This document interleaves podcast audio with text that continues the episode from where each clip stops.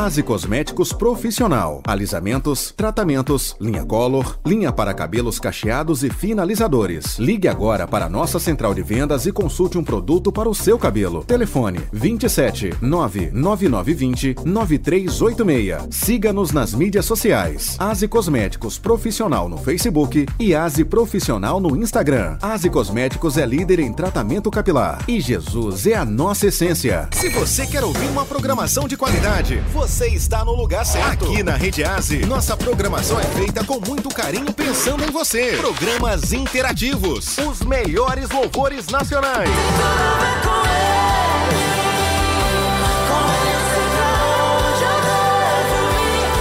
Pentecostais.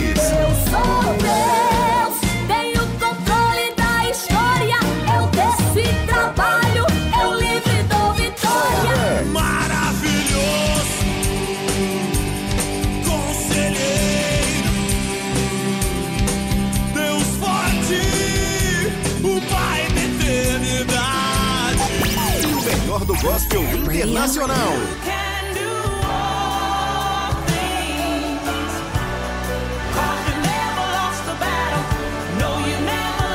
battle. Essa é a Rede Asi. Seja muito bem-vindo. A nossa força vem do Senhor. Rede Asi. Começa agora na Rede Asi. Controvérsia. Controvérsia.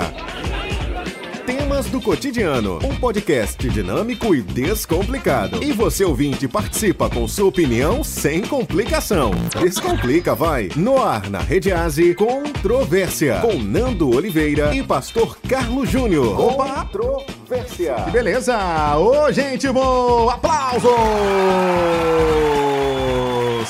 Estamos chegando, senhoras e senhores, com o nosso podcast.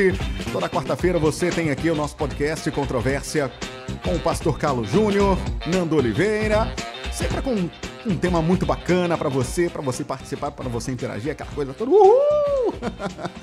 Pastor Carlos Júnior do Brasil! Fala, Nando! Gente boa, meus amigos de casa. Eu, boa tarde, Deus abençoe vocês. Boa tarde, boa noite.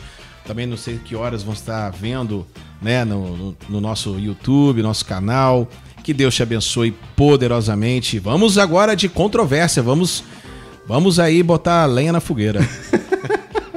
Lenha na fogueira, gostei.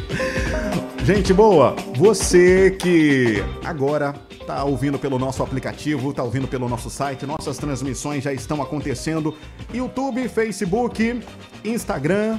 A gente quer a sua opinião. Hoje, atenção, vamos trazer esse tema very special, muito especial. O arrebatamento acontecerá antes ou depois da grande tribulação? Pastor Carlos Júnior, eu passo a bola para você. Nando, Nando, Nando, que tema bacana, é, controverso, como nosso podcast, nosso, nosso bate-papo. É o seguinte, isso aí tem sido motivo de discussões nas igrejas, né? Nos seminários, nos campos teológicos. Eu acho que vai ser bacana nossa, o nosso bate-papo hoje, vai Com ser bem certeza. legal. Vai ser. A gente quer a, a opinião de todo mundo, claro. E principalmente a gente chegar no equilíbrio, né? Ótimo. A gente falar, cada um respeitando a ideia do outro, o pensamento do outro. É claro que é, já deixar aqui logo bem claro, tá? Heresia não é você acreditar que Jesus vai voltar antes ou depois da grande tribulação. Heresia é você não acreditar na volta de Jesus. Ó, bom, bom, bom, bem lembrado. É, então a gente, se você acredita ou não que ele vai arrebatar antes ou depois, aí já é uma questão sua, Pessoal, né? pessoal, a interpretação da que você viu das escrituras. O que não pode acontecer é você acreditar que Jesus não vai voltar. É você acreditar que não haverá julgamento do trono branco, né? O juízo final. Uhum. Você acreditar, né, que os mortos não vão ressuscitar. Aí é um problema sério para você. Muito aí, sério, Aí né? você está entrando realmente em heresia. ok? Então, a questão de você acredita ou não, você tem as suas conclusões, você está em cima do muro, você aprendeu uma forma, está mudando, migrando, como aconteceu comigo também e acontece com muitas pessoas, né? Você vai amadurecendo as, as ideias, vai ouvindo novas literaturas, vai vendo novas é, novos pensamentos, então aí já muda a situação, aí tá tranquilo. Agora, o que você não pode é, é entrar na polarização. Ah, se eu acredito, se eu sou pré, quem é pós é do diabo e vice-versa. Isso não pode acontecer. Nós temos que ter realmente sabedoria para não para não sermos é, chatos, Verdade. né? Verdade. Chatos demais. E em relação a, a o arrebatamento, pastor, temos três estágios aí que o senhor quer, quer esclarecer pra gente sobre esses três estágios é, do arrebatamento? Perfeito, Nando. É importante os amigos de casa entenderem que essa questão da volta de Jesus, né? é, não é, se fala mais da segunda vinda do que propriamente da primeira vinda de Aham. Cristo, ok? É, a escritura, né? é, a volta de Jesus está em Gênesis, Êxodo, está em, é, nos livros históricos, está também nos poéticos, está, no- está também nos profetas maiores e menores.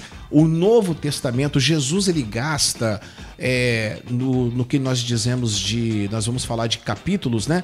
Mateus capítulo 24 e 25, ele gasta um tempo para poder explicar de Mateus, de Marcos 13, de Lucas 21. É, Paulo, apóstolo, vai falar sobre isso também, né?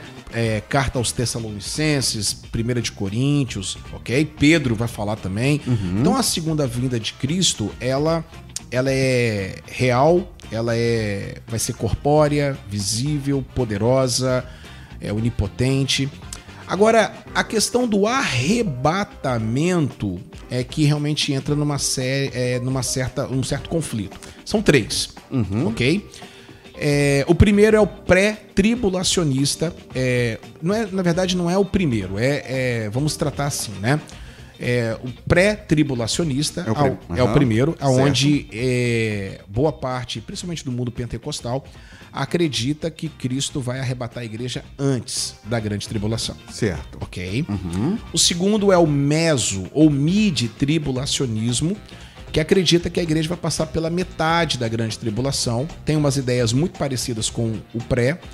E o terceiro é o pós-tribulacionismo, que é defendido principalmente pela, pela, pela teologia reformada, que acredita que a igreja vai passar é, literalmente é, os, os anos da grande tribulação, ok? ok. Esses são os três, basicamente, que a gente precisa discutir hoje. Interessante, né? E, e o senhor falou sobre algo que me chamou muita atenção. É, tem a volta de Jesus. E tem o arrebatamento. E tem que deixar isso bem claro para as pessoas, que a volta de Jesus é um evento Perfeito. e o arrebatamento é outro, pastor. Perfeitamente. Bom, é, dentro da visão pré-tribulacionista, esse evento se divide em dois. É, a volta de Jesus, o arrebatamento da igreja, ok? É, primeiro os mortos são, são ressuscitados, tá? Depois a igreja é, encontra com Cristo nos ares. E sete anos após, ele vai voltar, juntamente com a sua igreja, para ah, o julgamento, né? é, para o início do milênio. Então, é, são dois eventos distintos, tá certo? Já é, os meso é, também vão entrar muito nessa linha pré. É, a igreja passa pela metade, três anos e meio, e depois volta com Cristo é, nos três anos e meio depois. Só que Aham. o pós-tribulacionismo, o arrebatamento, ele acontece juntamente com a volta de Jesus, é simultâneo, ok? Os mortos vão ressuscitar, perfeito. Aham. É, primeiro, é, a igreja vai até Cristo e Cristo é, volta, é, acontecendo então o início é, do julgamento do trono branco. Logo em seguida começa o julgamento do trono branco e, consequentemente, a eternidade. Então são dois eventos é, aparentemente distintos, mas interligados, tá certo? Ok? Interligados, ok. Isso aí. Muito bom. Para você que tá ouvindo agora, começou a ouvir agora a nossa programação, seja muito bem-vindo, seja muito bem-vinda ao nosso Controvérsia, ao nosso podcast semanal com as belíssimas explicações e temas trazidos aí pelo pastor Carlos Júnior, que é da Igreja do Evangelho Quadrangular, né? E hoje a o nosso tema é: o arrebatamento acontecerá antes ou depois da grande tribulação? Opa, tribulação, pastor. Rapaz, é. Já estamos na tribulação ou vamos passar pela tribulação ainda? Essa é uma pergunta que realmente vale um bilhão de dólares, né? Então, rapaz, a tribulação, ela é, é, se nós olharmos pela, pela ótica da- do pré-tribulacionismo, ainda não aconteceu. Vai, estamos é, no que o pré-tribulacionismo chama de princípio de dores, né? Aham. É, e então a grande tribulação ela ainda vai acontecer após o arrebatamento da igreja, Aham. tá certo? Certo. Então vai acontecer após o arrebatamento da igreja. Isso aí. Certo. Agora, no caso dos meso, é, a tribulação já começa com três anos e meio de falsa paz, tá certo? E nos Aham. três anos e meio é, seguintes, é, o pau vai quebrar, como diz aí, né? O pau vai quebrar mesmo. Quem ficar, o negócio vai ficar bonito, não. E no caso, é, a tribulação acontece de uma maneira bem, é, bem é, forte, três anos e meio depois, ok? Já o pós-tribulacionismo, a grande tribulação, ela vai ocorrer, ela corre é, um período, né? É, e também aí é uma outra, já é uma outra conversa que precisa ser discutida amplamente, né? Certo. aonde vai acontecer que essa pós-tribulação, essa, essa tripulação começa mediante a, o início dela com a apostasia, né? A apostasia dos últimos tempos está escrito lá em Tessalonicenses Certo. ok? E existe também a corrente que nós já estamos na grande, na grande tribulação. Por quê? Porque a palavra, a- a- a- o termo três anos e meio, é, ou é, 42 meses, ou 1260 dias, é uma. É um, é um símbolo, né? Como, Aham. por exemplo, a, a cruz suástica, a cruz vermelha. É, é um símbolo é, chamado, se eu não me falha a memória, taquigrafia, Aham. onde você observa aquele símbolo, então você já lembra daquele símbolo, né? Certo. E para alguns a grande tribulação já está acontecendo. O princípio de dores aconteceu é, entre Jesus, o nascimento de Jesus, até a queda de Jerusalém no ano 70 depois de Cristo, né? Aham. E depois começa então o período é, de grande tribulação. É, há uma base para isso também pelo seguinte, Nando, e aí, amigos de casa, vai, vai dando o seu like aí no nosso, no nosso canal no YouTube, vai Isso. Muito bem, bem lembrado. é, vai dando seu like, porque impulsiona o nosso canal, a nossa rádio aqui está crescendo. Então você vai nos ajudar bastante, viu? E o que que acontece? É, é, esse período né, de, do ano 70 até o período da volta de Jesus, é, é- é, a palavra tribulação, aí no caso, é megatilipsis. É mais ou menos assim, né? Aham. Do grego. Que quer dizer é, um beco sem saída. Um beco sem saída. É, é, é, um, é como se fosse algo. é, um caleidoscópico, vai crescendo, né? A perseguição vai crescendo a cada dia. A perseguição vai crescendo a cada dia, chegando um momento que não realmente não tem mais para onde correr, não tem mais para onde é, ir. E aí é só só clamar ao Senhor e esperar realmente aí que ele volta para poder realmente intervir. Muita gente, pastor, tem comentado, e eu tenho visto isso, esses dias, até no meu status no, do WhatsApp, Uhum. é, alguém postou assim: fique atento. O arrebatamento já está acontecendo individualmente. Perfeito, perfeito. Concordo. Concorda, pastor? Concordo por uma questão. é, aí é poético. Aí nós podemos colocar de uma maneira é, assim, é bem romântica. É, Aham. esse- é, porque ah, nós não sabemos a hora nem o dia que Jesus vai voltar, correto? Aham. É, claro que Jesus sabe, porque Jesus é Deus, né? Ele tem o conhecimento de todas as coisas. Nós só sabemos Aham. que ele vai voltar na festa das, da- das trombetas, na sétima trombeta. O arrebatamento vai acontecer na sétima trombeta, né? Agora, esta questão da pessoa morrer, eu creio que Cristo volta todos os dias sim para as pessoas. É, ele hoje várias pessoas é, partiram, partiram para a glória ou partiram para a condenação eterna. Sim. E nós não sabemos o dia da morte. É. Nós ninguém aqui sabe, Juninho, o dia que é, você vai é, você vai você vai morrer. Então eu concordo com isso. É algo assim, para uma aplicação, eu acho que é bacana a gente pensar dessa forma assim. É, Cristo tem arrebatado a igreja de uma maneira individual, né? Porque nós somos a igreja do Sim, Senhor. com certeza. Nós somos a com igreja do certeza. Concordo, concordo. É claro que a volta de Jesus é um evento, a parousia, né? É chamado de aparosia e vai tá, vai ter a, a, a epifania, ou seja, a presença gloriosa de Jesus, ok? A presença é visível.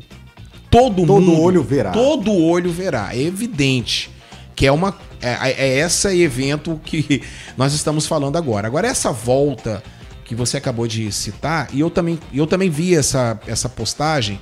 Eu acho muito interessante mesmo. Eu, eu concordo com essa postagem porque todo dia tá morrendo pessoas, estão estão indo ao encontro do Senhor Jesus, estão sendo arrebatados, estão sendo buscados. Porque arrebatamento é, é, tem um outro problema nisso aí. Por exemplo, é, se você chegar e falar bem assim, eu não acredito no arrebatamento secreto, Isso. é que é, é Que muita gente tem achado isso, que tá, tá, tá havendo um arrebatamento secreto que as É, pessoas não estão vendo. não, não, não. É, exatamente. Por exemplo, se você falar que você acredita, o, o pré-tribulacionismo, tribulacionismo, Aham. eles acreditam no arrebatamento secreto. Perfeito? Aham. Aonde Cristo vai arrebatar a igreja, vai sumir, a criança vai sumir da barriga da mãe. É aquela, aquela concepção que foi muito divulgada é, através dos livros do Tim LaHaye. Não sei se vocês estão lembrados. A série Deixado para Trás. Sim, Deixados sim, para sim, Trás, né? sim, sim. Que foi muito divulgado, inclusive virou tema de filme, né? Verdade. Alguns filmes. Verdade. E também há muito tempo atrás, na, na década de 70, é, isso aí é para os mais velhos, tinha, uma, tinha um negócio chamado A Sétima Trombeta, direto de Oslo, que aconteceu o seguinte: uma pessoa, uma mulher, não estou lembrado agora certo, ela teve uma visão do arrebatamento e ca- avião caindo, aquela coisa, aquela coisa apocalíptica, catastrófica, né? Aham. Que é o arrebatamento da igreja. Tudo bem, é o arrebatamento secreto. Só que o arrebatamento secreto é, a gente não pode falar exatamente disso porque o, pró- o pós-tribulacionismo acredita no arrebatamento, só que é um arrebatamento que aonde vai acontecer no final da grande tribulação, perfeito? Aham, perfeito. Aonde eles vão se encontrar com Cristo, todo mundo vai ver. Perfeito? Então não vai ser, não vai ser secreto, mas eles acreditam no arrebatamento. Sim. Arrebatamento significa arpazo, significa ser tirado à força. Não tem nada a ver com a questão de secreto, não tem nada a ver no termo grego de ah, é, né, essa questão Entendi. você tá entendendo? Não tem nada a ver com de sumir, de sumir pessoas. Não, não, não tem nada a ver com Entendi, isso. Isso aí é uma entendi. questão. Claro, a gente. é, todo mundo tem o seu pensamento, mas é, às vezes também a gente é muito influenciado por Hollywood. Hollywood, bem lembrado. Esse, já tem vários filmes de- com tema de arrebatamento. Tem, tem um novo agora do Nicolas Cage aí. Aquele ali é, Exatamente. é o cúmulo do absurdo. É um cúmulo do absurdo. Exatamente. São coisas que, é, que é, passa a ideia americana. E isso aconteceu, é bom a gente falar sobre isso. é, e aqui a gente não está sendo jocoso, a gente está tá, tá falando o que acontece, né? Com certeza, Então, sem que- dúvida. É, o que, que acontece, por exemplo, na questão pré-tribulacional?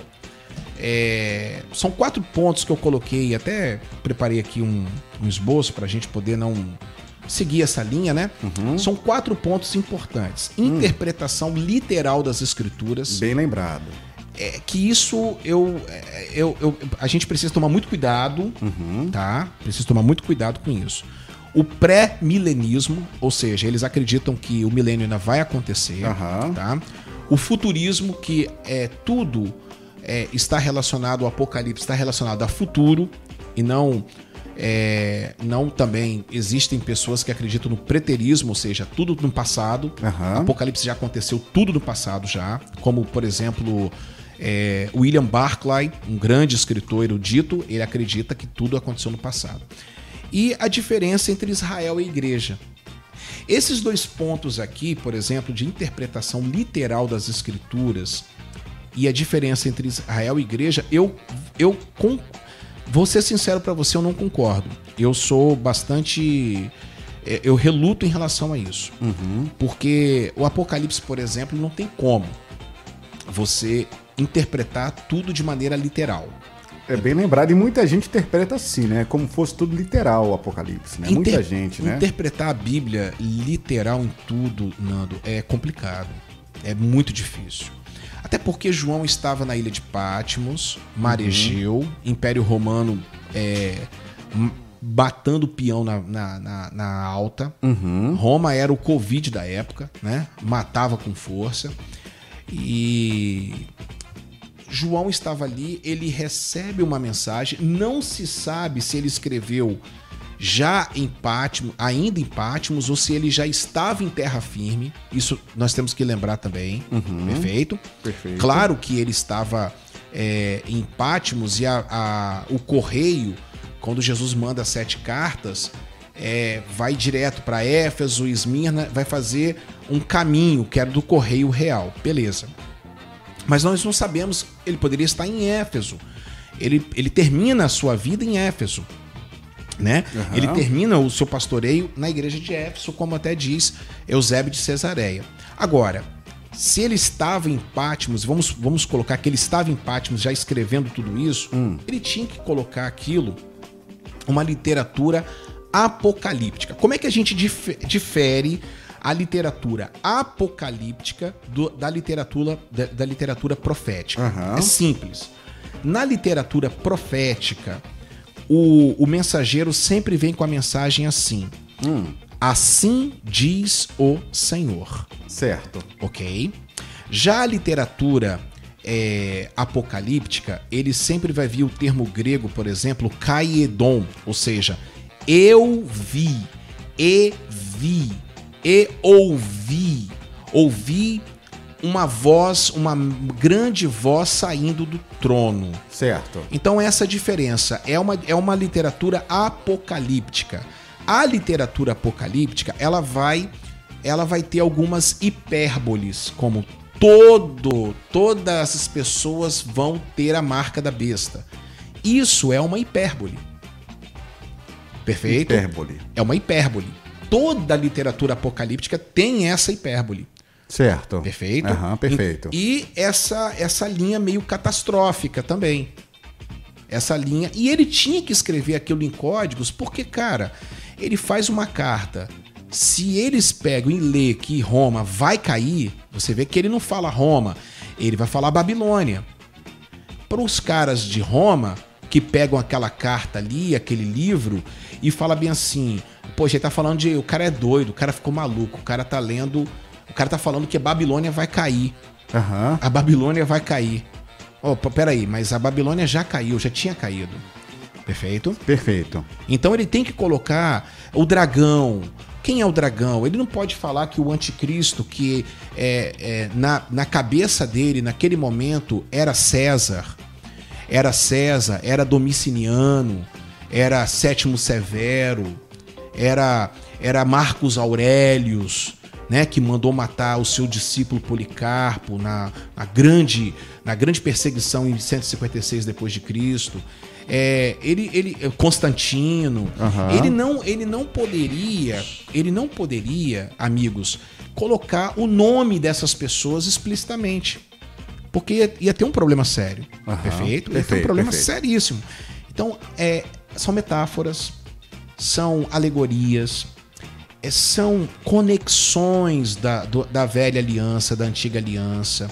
Ele está colocando, quando por ele fala, por exemplo, os sete Espíritos de Deus, é, vamos falar sobre é, a ação sétupla do Espírito Santo, que é de sabedoria, discernimento, que está lá em Isaías. Aham. Todo Apocalipse você vê todo ele construído em Gênesis, Êxodo, é, é Deuteronômio, a marca da besta que a gente pode falar aqui, ó, já é um assunto, Já é um assunto. um assunto. Salmos, Isaías, Ezequiel, Jeremias, Daniel, claro. Aham. É, Naum, você vê Malaquias, Zacarias, você vê todos os profetas, né?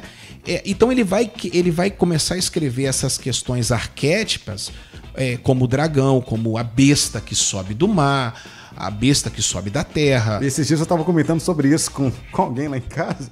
Que tem muita gente que acha que é, a figura do dragão, a besta, são figuras reais, que É vai perfeito, sair lá e vai, né, vai, vai ser um dragão do mar e vai pegar a gente. Vai, exatamente, mas se você não tem a interpretação, se você não conhece um pouco de cultura, você um pouco de história, é por isso que é importante um programa como esse, é por isso que é importante você estar numa escola bíblica. Exatamente. é, você está estudando, parar de ficar né, correndo atrás só de, de, de, de profecia, de profetada, com todo respeito. a- Claro, entendo. Mas é, é, é- é mergulhar na palavra. Na palavra de Deus, com É certeza. mergulhar na palavra, né? Exatamente. Pra você não, você não ser ludibriado. Porque o que acontece? Você vê, vamos, vamos colocar aqui. Semana retrasada, um, um maluco daí é, sonhou, teve uma visão que o mundo ia acabar praticamente no dia 30 de março. É. Você ficou sabendo, né? Fiquei. Rapaz, é, quem não. Tem pessoas que me ligaram com medo.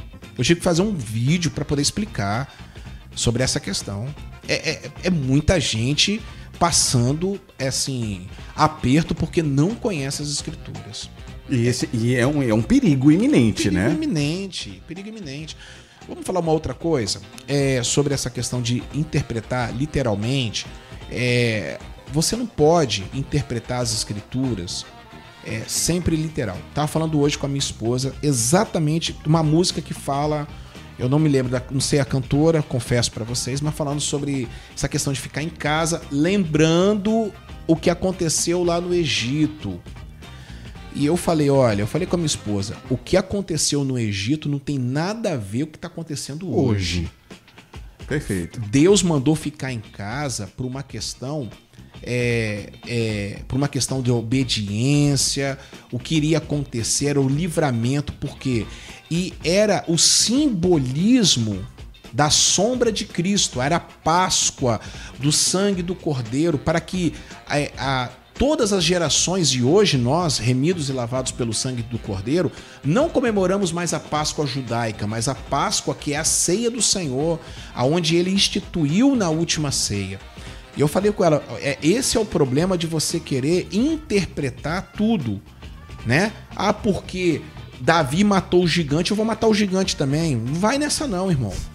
Né? Porque Josué é, é, rodou lá sete vezes a, a, a muralha de Jericó e as muralhas vão cair. Não, e caíram. E com a gente vai ser a mesma coisa. Ah, nós vamos fazer sete voltas num determinado local e vai acontecer.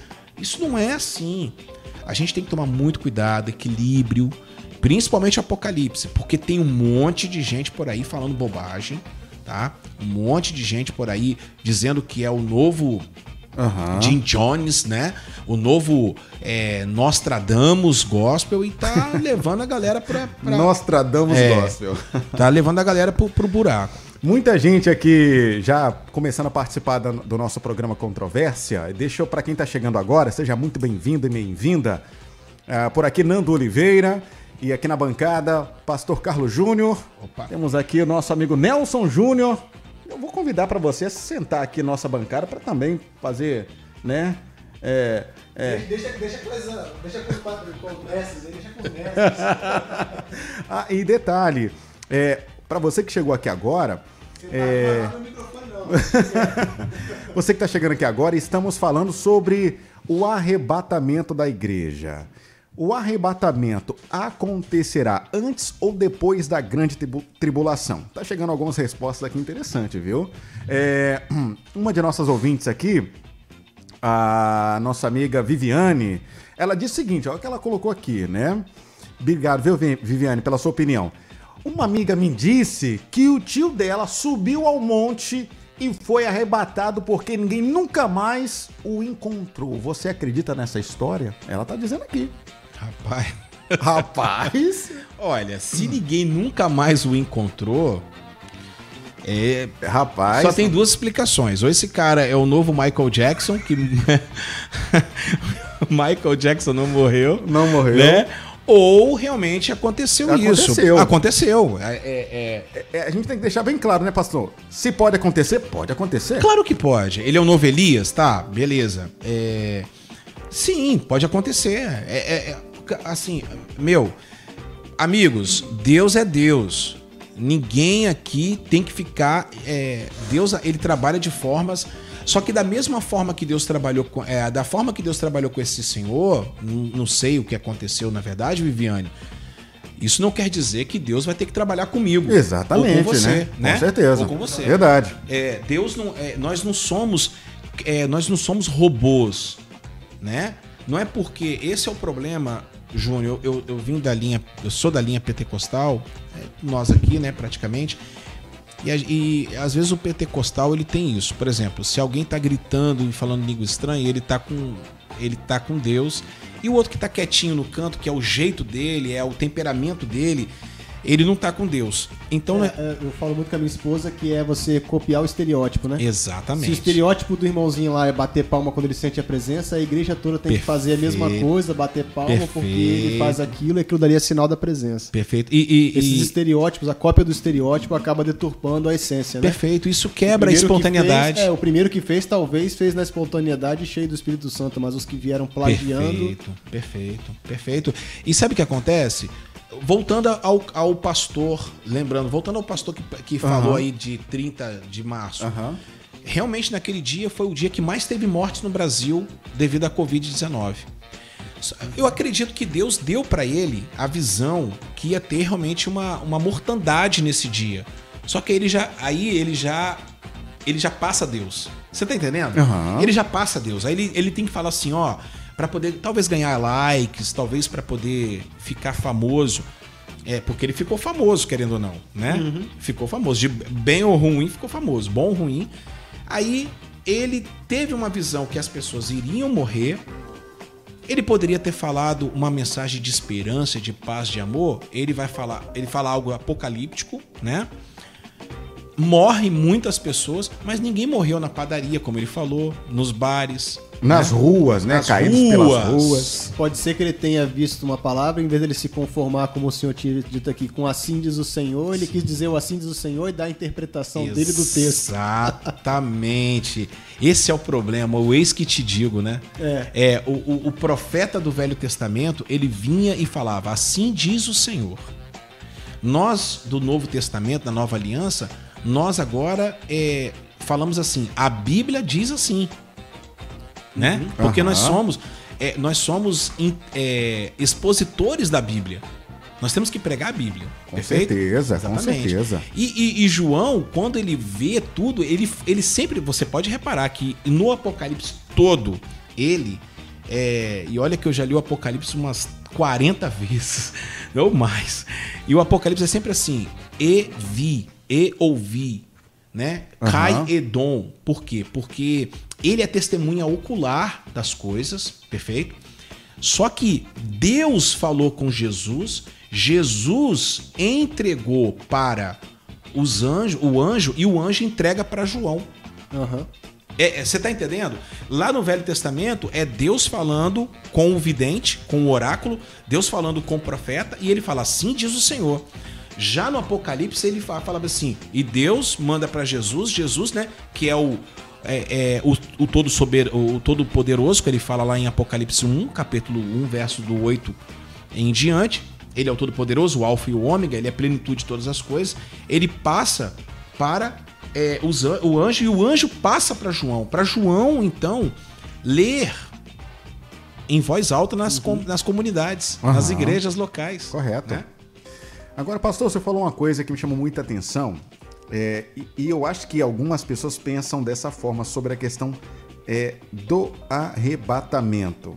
Não vai ser aquele, aquela coisa, bum, sumiu o bebê da barriga da mãe, e que de repente tá. tá eu tô com meu amigo aqui e de repente, bum, vai ser dessa forma? Porque muita gente acha assim, né? Que É, Aproveitando o gancho aí da pergunta do Nando, eu quero entrar numa, pergu- numa pergunta aqui que eu vou direcionar também aqui. Às vezes é um tema que as pessoas estão pensando em casa, porque a Bíblia fala sobre as duas vindas do Senhor, sobre dois momentos, Perfeito. né? Aí pro senhor, pro senhor, meu mestre. Ah, tá. Fala em dois momentos. Então tem a primeira, tem o arrebatamento e tem a segunda vinda de Cristo. Perfeito. Então o pastor aí pode dar uma palhinha melhor pra gente, que isso daí vai solucionar talvez essa dúvida aí que É o Nando está, é, É, levantando. é, é isso, exatamente isso aqui que eu coloquei, exatamente isso aí, é isso que eu ia falar agora.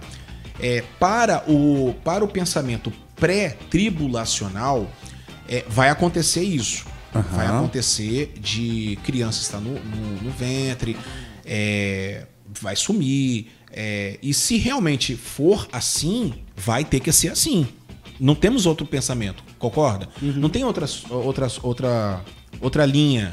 Não tem como, não tem outro, é, não tem outra é, forma de, de acontecer. Porque as pessoas, assim, você pega aquele, ah, os versículos que dizem, ah, ai da mulher grávida naquele dia. Vamos falar sobre né? isso. Ai, vai, vai ter dois no campo, e, enfim, né? Então muita gente tem essa, essa, essa dúvida de vai, vai acontecer dessa forma mesmo? É, é, exatamente. Eu, é, de- deixa só de- é, a linha do, Do- do Júnior, aham. é, para poder não confundir os irmãos que estão em casa.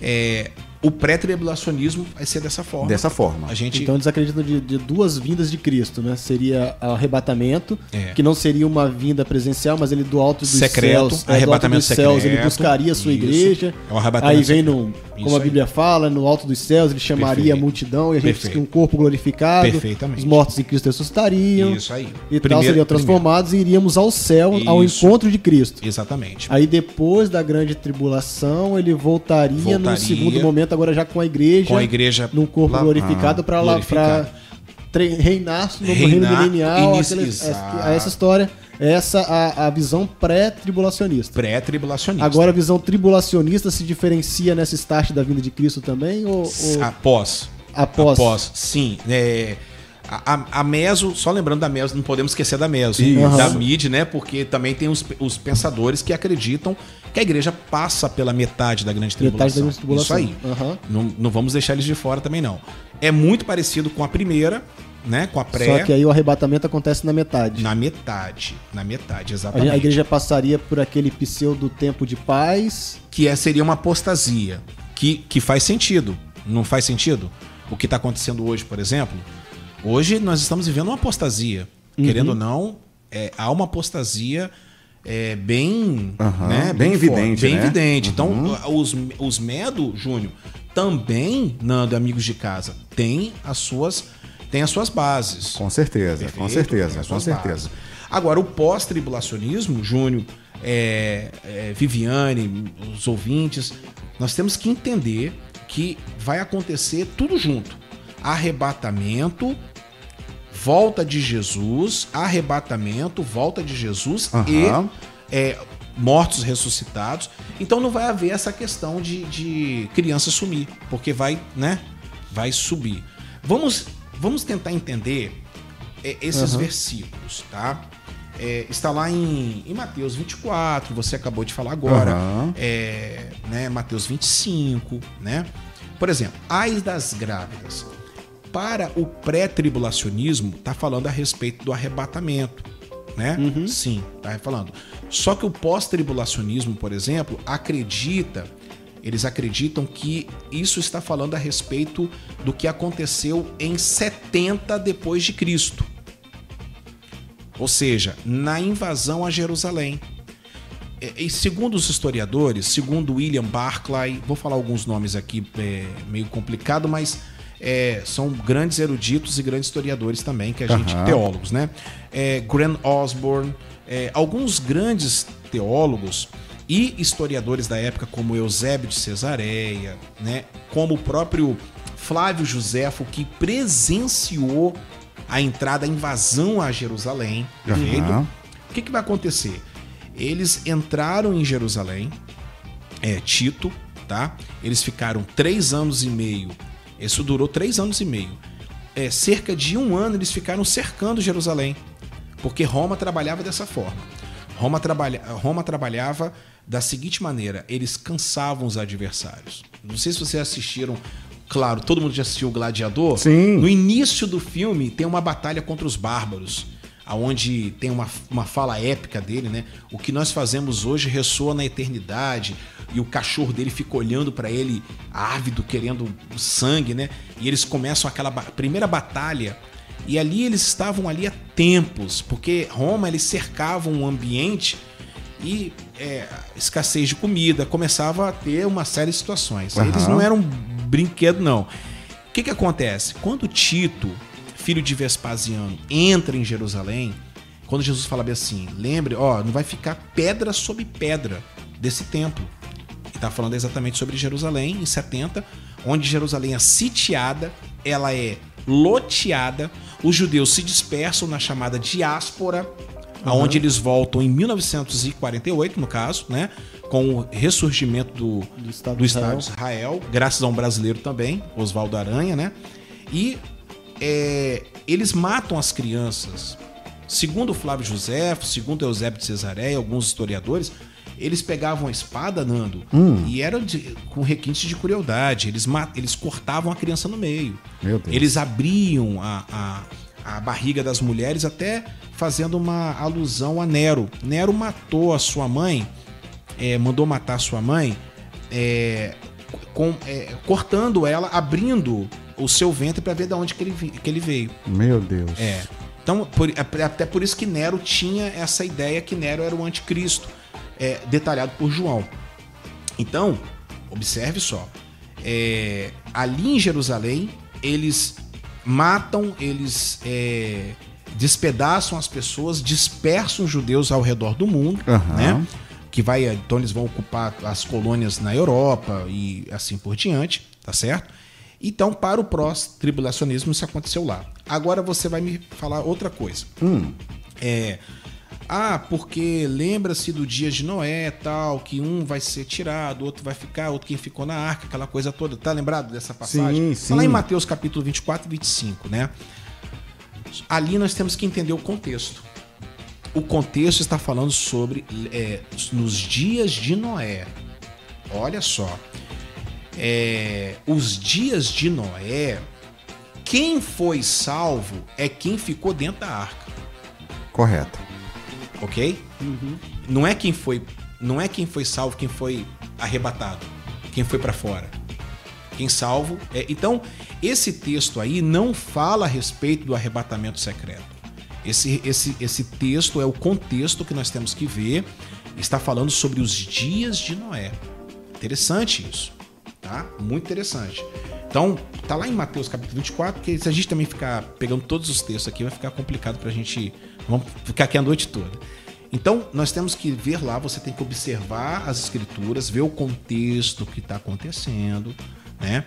Para você também não, não tomar uma decisão. Ah, é, mas ele fala que é, é, quem vai estar no, no- no telhado, isso aí está falando sobre Jerusalém, né? Segundo o- a questão pós-tribulacional. Aham. Só para não perder o gancho aqui da Viviane, a nossa ouvinte Viviane. Viviane, é, é, é complicado essa situação, tá? Já aconteceu alguns casos que eu vou falar para você, não conheço essa pessoa, não posso informar quem é essa pessoa, mas a gente fica com o pé atrás. Eu vou falar para você por quê. Fico com o pé atrás, porque já aconteceu casos de líderes religiosos, inclusive, sumirem e depois aparecerem, ok? E infelizmente, é, infelizmente, é por uma questão de, de, de, de marketing, de propaganda, de várias situações. Isso acaba matando a fé de muita gente, né? Mas é com, com certeza, com certeza. Então, é, é, a gente brincou um pouquinho aqui, mas é, eu não vou falar nem que sim, nem que não. Eu, particularmente, espero que sim, espero que ele tenha sido arrebatado, né? Pra Ela até colocou, Deus, você né? acredita nessa história? Colocou assim umas três interrogações. Não, não né? acredito não. Tem muita gente aqui, pastor, dizendo que, por exemplo, vamos aqui ao Facebook, Uhum. né? Ah, o nosso amigo Wagner Barros está dizendo o seguinte: eu acredito que vai ser antes da, da tribulação. Show de bola. né? Tem mais aqui, tem muita gente opinando aqui pelo Facebook, né? O pessoal deixando aqui a opinião. Nossa amiga Sandra Rosendo. Nanda, eu acredito que é antes. Muita gente acreditando que é antes, né? É, tem gente falando aqui que, ah, que é depois do arrebatamento. vai acontecer depois da grande tribulação. E você que agora começou a acompanhar a nossa transmissão, temos bastante gente aqui no nosso Instagram, né? Acompanhando a nossa live. A gente quer saber de você, quero a sua opinião aqui, viu? Você que está acompanhando aqui a nossa live no Instagram. O arrebatamento acontecerá antes ou depois da grande tribulação? Aproveitar o gancho aqui, pastor. Ah, Aqui na página da Rede Aze, no nosso Facebook, temos a Delma Rodrigues, mandando um abraço pro senhor. Fala, pastorzão! Ô, Delma, um grande beijo. Minha seguidora lá também, um grande beijo. Pois é, temos aqui o Anderson Jefferson, tá com a gente aqui também, o Anderson. Obrigado pelo carinho, obrigado pela audiência. Ah, aqui no nosso, na nossa página no Facebook, também aqui Santana Sena, a Viviane, né? tá Ovelha, gente. ovelha lá da nossa comunidade. Pois é, tá com a gente, tá acompanhando, tá adorando aqui o nosso bate-papo. Bom. Bom demais, obrigado a todos. Eu quero saber de você que tá agora é, no nosso, na nossa, nas nossas lives. O arrebatamento acontecerá antes ou depois da grande tribulação? E aí, Nelson Júnior? Todas as três opções aí tem base bíblica, né, Nando? A gente Todas sabe as três, disso e, e como o pastor introduziu muito bem aqui no assunto, ele já iniciou falando o pecado, o erro e, e a, a- a heresia é você não acreditar no arrebatamento. O arrebatamento ele vai acontecer. Inclu- é, Agora, boa. os momentos que ele, o momento que ele se dará, se ele será antes, depois ou durante a grande tribulação, um é uma questão de, de esclarecimento bíblico, é uma questão pessoal. É uma questão que às vezes você aprendeu de um pastor e você Perfeito. ouve de outro pastor de uma forma diferente. Perfeito. Ou uma coisa que você mesmo buscou dentro das escrituras e chegou à sua própria conclusão Perfeito. E, e teve a sua conclusão. Mas isso nem, em nada impacta a nossa maneira de servir a Cristo. Exatamente. Que deve permanecer pura, santa e, e focada em que Jesus Cristo pode voltar a qualquer momento, porque é esse o nosso foco. Até porque, como o pastor já disse bem aqui, a morte é para nós, é para os santos, a volta de Cristo para si. Sim. Então, se eu morresse agora, o Senhor teria voltado para mim e Perfeito. graças a Deus eu estaria em um lugar muito melhor. Com certeza. Ó, Então- esta, esta. po- Pois não. Então é essa daí é é essa a nossa pequena contribuição aqui. A gente tem que estar preparado para estar com Cristo em todos os momentos. Em É, todos a os gente- momentos. O que a gente não pode, o que a gente pode ah, fa- trazer aqui, pastor, para a gente refletir é: eu acredito no pós-tribulacionismo. Eu acredito que a gente vai ser arrebatado pós a grande tribulação. Então, aí o cara pode falar assim, pastor: eu posso esperar as evidências acontecer para depois eu me converter. Então, esse problema a pessoa não pode carregar, ele tem que entender que Cristo pode voltar para ele agora. Então, no- a nossa, a nosso corpo carnal e falho, ele, ele tá suposto, ele tá, ele tá, ele tá pronto para ser retirado dessa terra em qualquer momento. Então, ele fica esperto, porque se ele tá esperando a- a- a- os, os milagres, os, os sinais acontecerem para que ele para que ele se prepare, ele vai, ele vai acabar caindo, no, caindo do cavalo. Fazer o seguinte, vamos, vamos tomar uma aguinha. Vamos tomar uma aguinha. Porque Só- depois eu quero... Ah, É, é uma, essa palavra, a- a- antes da palavra dele, é, é equilibrada, é sábia. É isso aí. O que o, o, que o Júnior acabou de falar é equilíbrio. Aham. E outra coisa, nós temos que respeitar, temos que viver, né? É, é- é- já, já temos polarização demais. Só isso.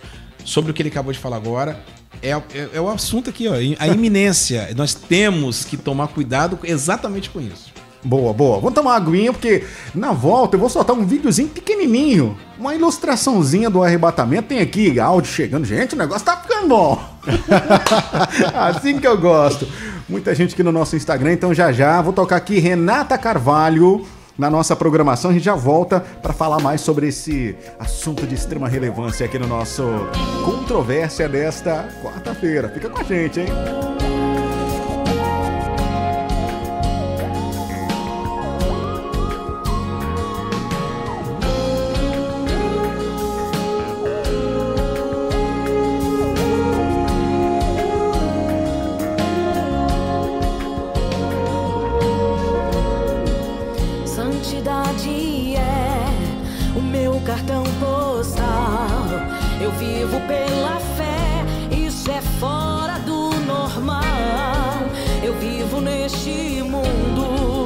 Mas eu não sou daqui. Eu sou um forasteiro esperando pra subir.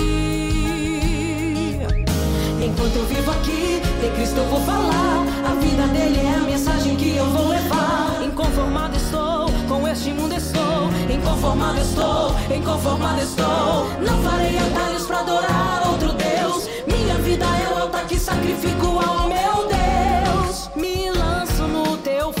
fogo, provado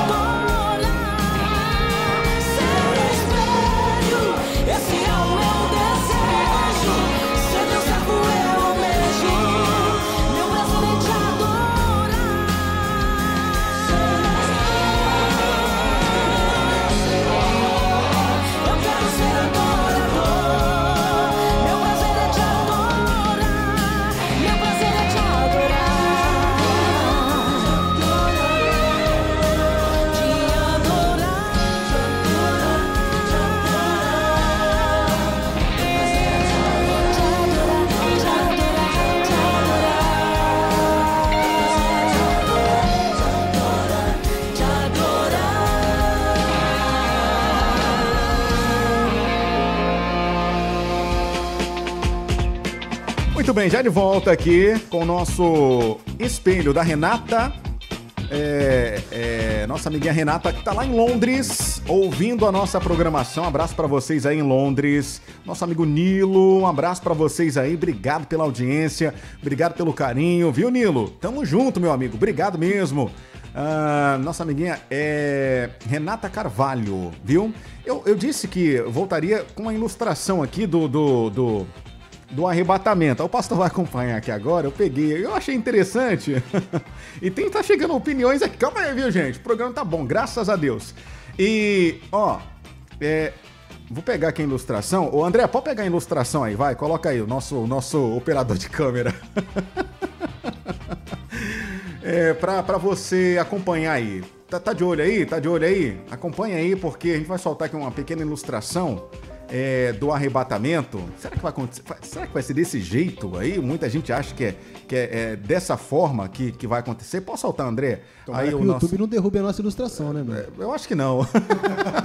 vai, aí, ó. Escuta aí. Desse jeito aí. Presta atenção aí, gente. Tá saindo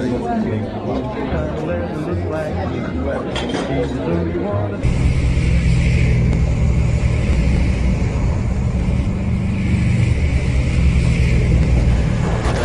CTX, 1234, por favor, pegar passageiro na Avenida Copacabana 359.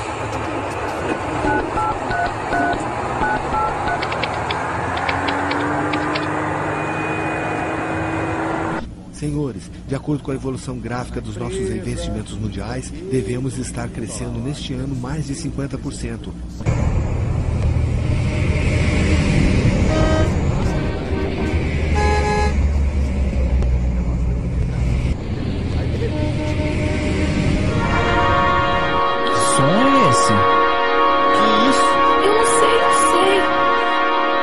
Que tá acontecendo?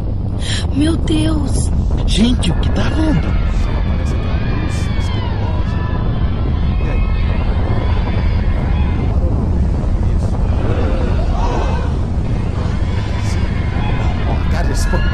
Essa aí, já, essa aí irmãzinha já sabe, né? Tá ligado no rolo, né? Mas, Vem agora. Gente, ó, já foi de braço aberto, ó, que beleza.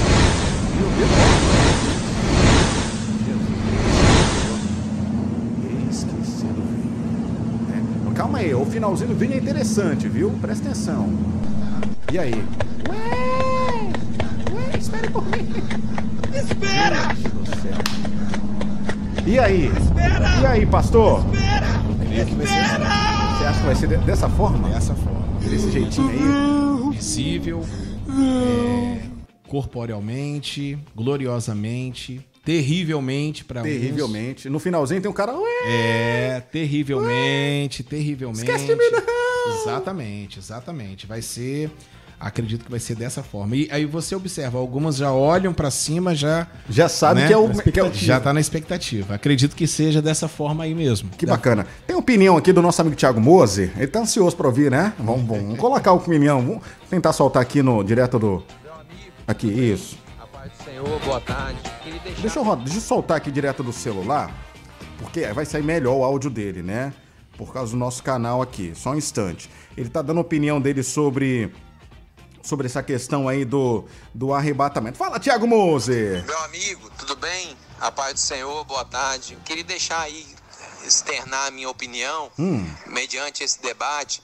É, mediante a tantas coisas que estamos passando, são um dos sinais da vinda de Cristo. A Bíblia fala em Mateus, no seu capítulo 24, que seria Hum, cadê? Parou aqui o áudio dele. Parou? Parou o áudio dele. Calma aí. Calma aí, Thiago. Não liga agora não, moço. A gente tá com a sua pneu no ar. princípio de dores.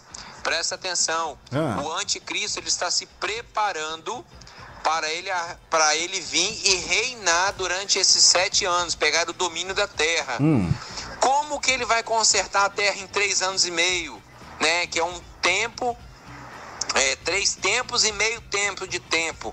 Como diz lá em Daniel, né, no nosso Apocalipse do Antigo Testamento, ele vai consertar todo o estrago que as catástrofes fizeram na terra, que a igreja deixou que foi arrebatada. Então ele vai consertar, vai unificar a moeda e vai gravar o povo, vai colocar no povo chip, vai colocar no povo um sinal para que depois de três anos e meio que ele fizer tudo isso, ele vai dominar sobre o povo e encrausular o povo. Então, essa aí é a base que nós temos e Daniel fala sobre isso, né? Lá no livro de Daniel, do profeta Daniel. E o arrebatamento vai acontecer e Deus está permitindo tudo isso acontecer.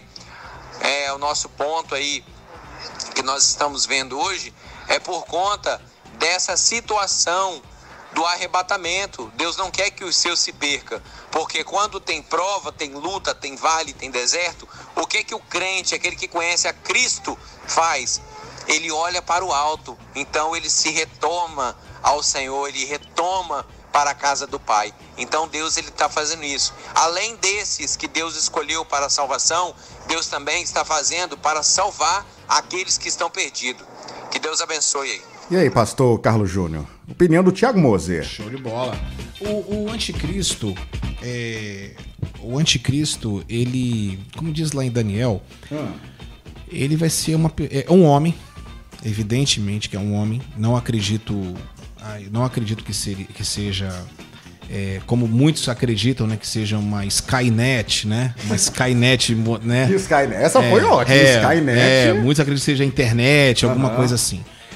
É, o anticristo ele vai ser dotado realmente de grandes é, habilidades E vai ter o domínio, né? Vai ter o domínio total. É, é, diferentemente, tá? Semana passada eu estava vendo um podcast é, de um pastor. Eu não vou falar o nome desse pastor porque ele é bem conhecido. Mas assim, eu acho que ele, ele assim, ele viajou um pouco na maionese. Aham. Ele, ele, ele vai e ele fala o seguinte. Ele fala que ele era satanista, tá? O pessoal já deve saber quem que eu tô falando. E ele fala que ele sabe quem é o anticristo, só que ele não pode falar. Uai, gente. Porque ele vai. Porque se- aí o, o cara do podcast perguntou pra ele, né? Mas por que, que você não pode falar? Não, porque eu tenho que dar oportunidade pra ele se converter. Gente. Não, o anticristo ele é o homem da iniquidade, cara. Ele, ele nasceu. Você tá entendendo? Ele nasceu com esse propósito.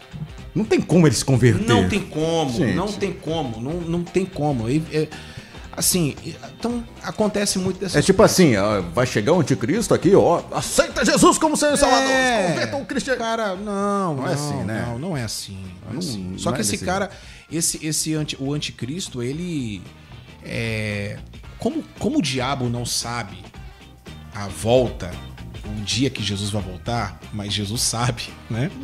Nós temos que deixar isso bem claro. Jesus é Deus, né? Exatamente. Como Deus ele sabe. Exatamente. Vamos falar sobre isso daqui né, agora. Então, assim, como o diabo não sabe, ele tem que ficar toda hora preparando pessoas, claro, né? Ele tem que preparar. E cada cenário, por exemplo, o cenário que nós estamos vivendo hoje é um cenário propício para o anticristo florescer, concorda?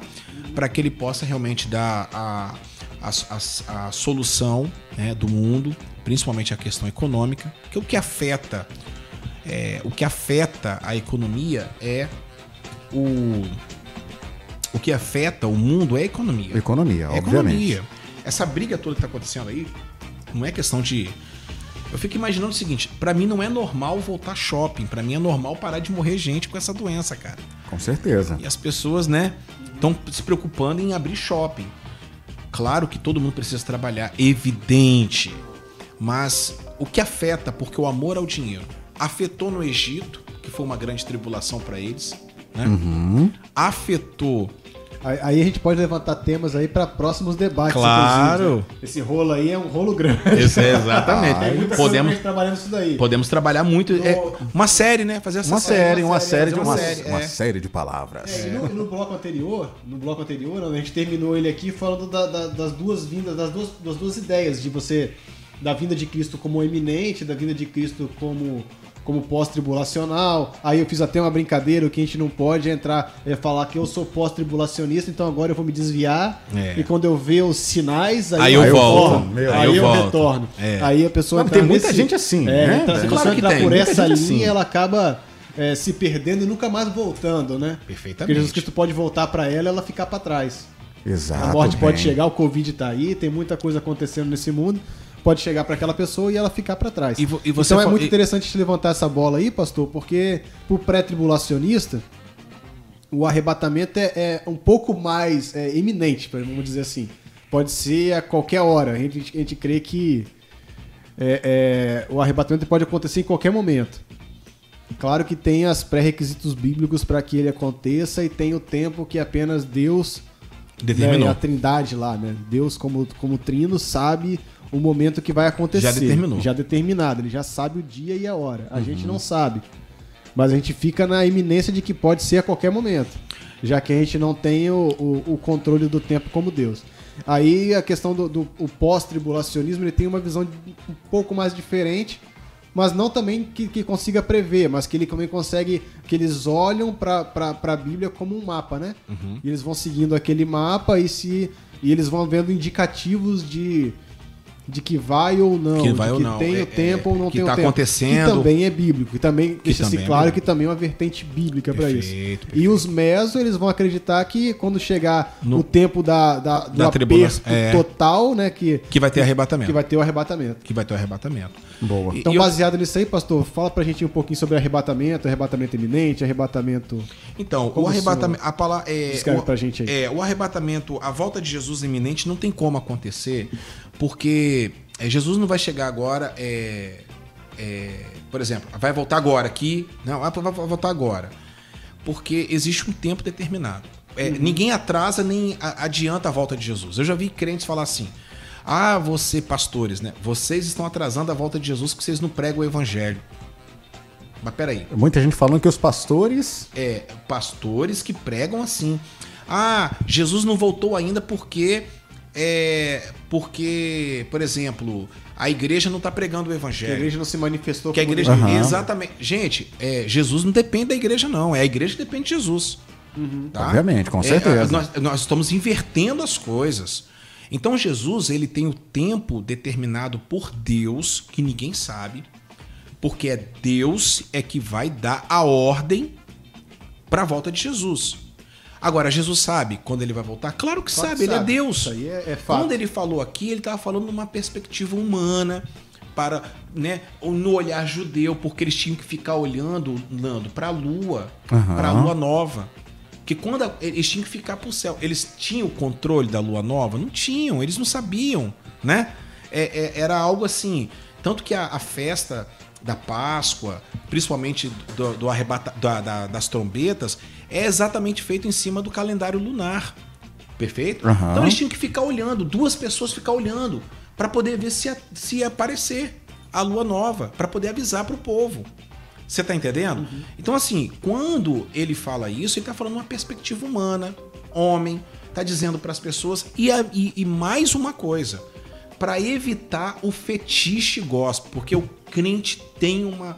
Desculpa, gente, o crente tem um fetiche desse negócio da volta de Jesus, a- tentar acertar a volta de Jesus. Por causa disso, tem um monte de heresias, seitas, que já iniciaram por aí Verdade. né? Várias coisas. E toda vez que eles perguntavam pra Jesus assim: quando é que vai acontecer? Quando é que vai acontecer? Jesus ele cortava eles na tora. Ele cortava os caras mesmo, Ninguém falava sabe. assim: para de ficar é, pensando nessas coisas, é só Deus que tem o tempo determinado. Porque Jesus sabia que eles iam ficar exatamente discutindo sobre a volta de Jesus e não iria. Tanto que a carta de Paulo aos Tessalonicenses é só para corrigir esse problema.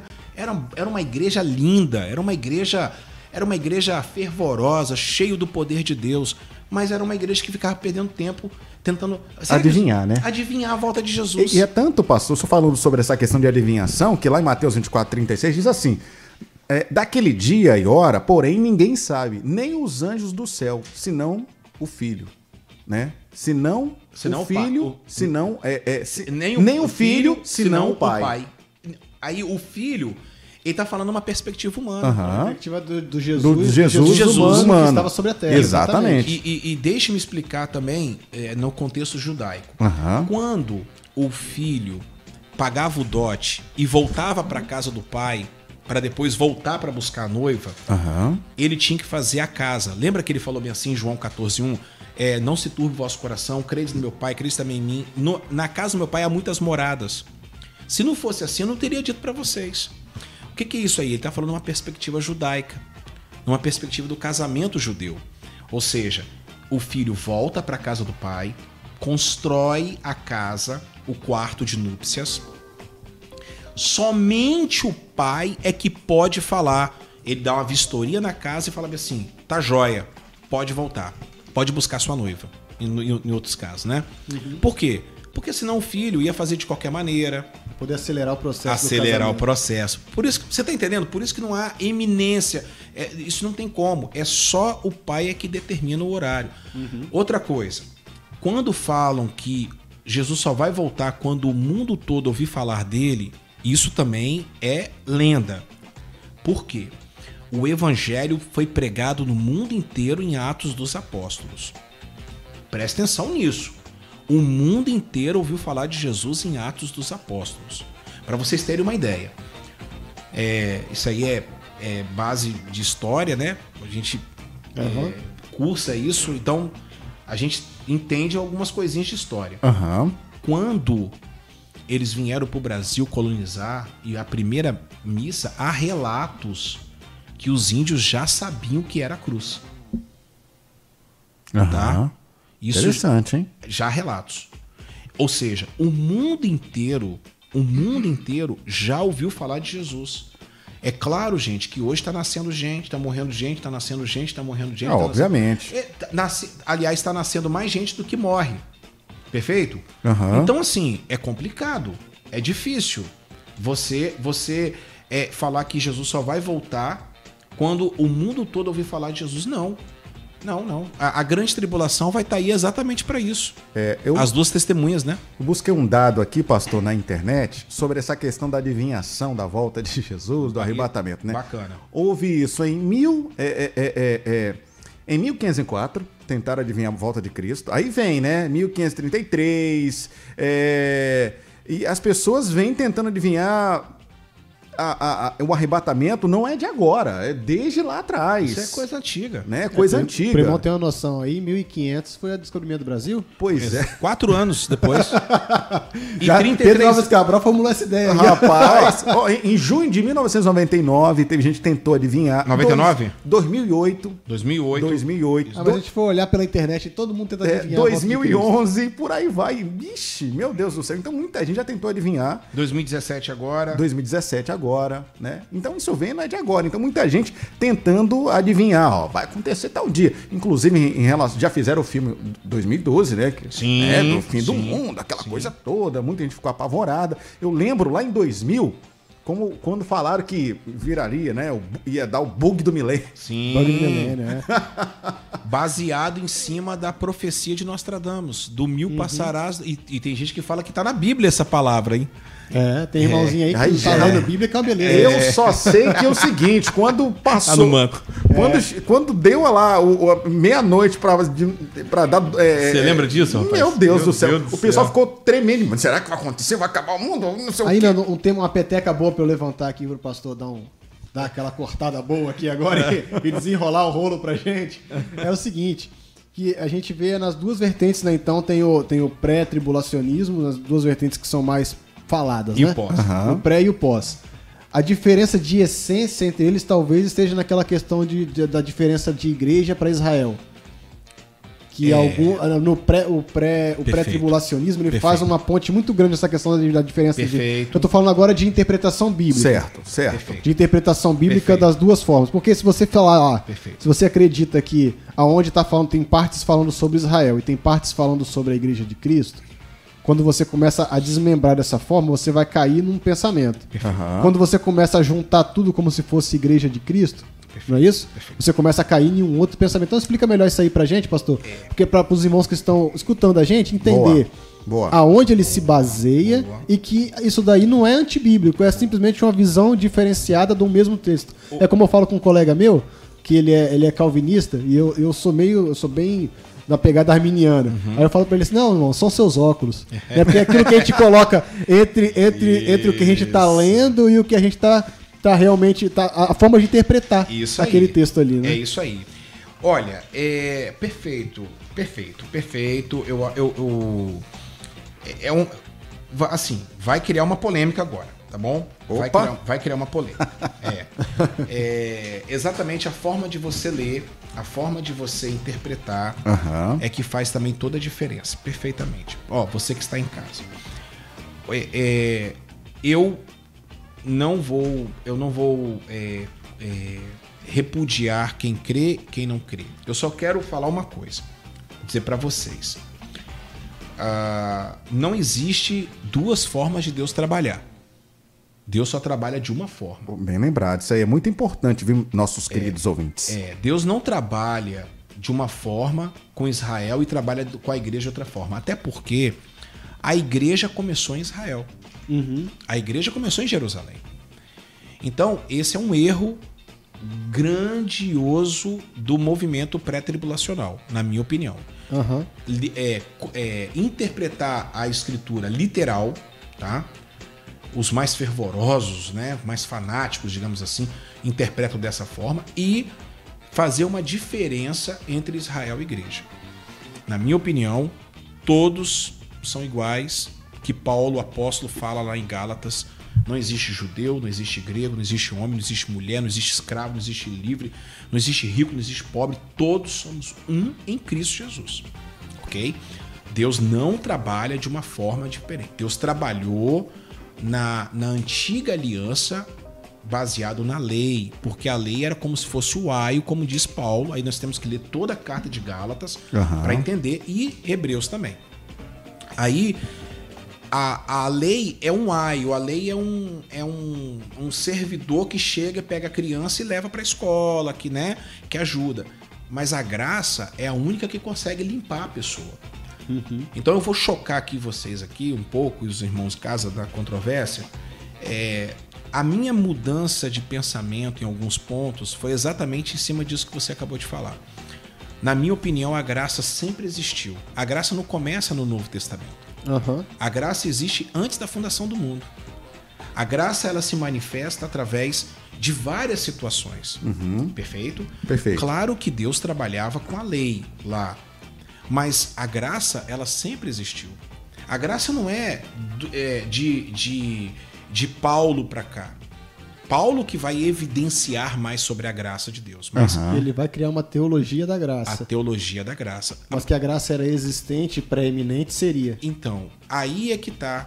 E aí, entrando até nesse ponto, perfeito. Gostei dele, porque ele é bastante inteligente. É, com certeza. Eu até falei isso aqui no. no É porque é cabeça grande, pastor. É, né? não Cabeça é à toa grande que tem, tem- muita não tem massa cabelo. cefálica. Até falei, até falei com ele aqui né, fora do, do, do ar aqui, que, eu, é, que dá pra. É, bacana conversar com você.